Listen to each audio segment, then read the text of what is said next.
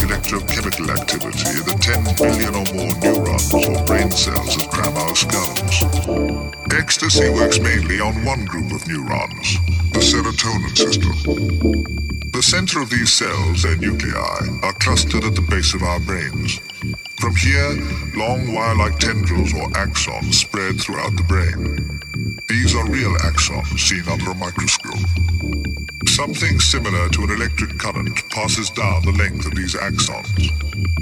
When it reaches the end, it releases a chemical called a neurotransmitter. This substance jumps from one neuron to the next.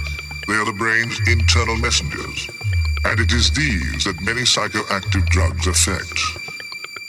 The ecstasy molecule, because of its shape, forces neurons to spew out large quantities of one particular neurotransmitter, serotonin, or as it's sometimes called, 5-HT.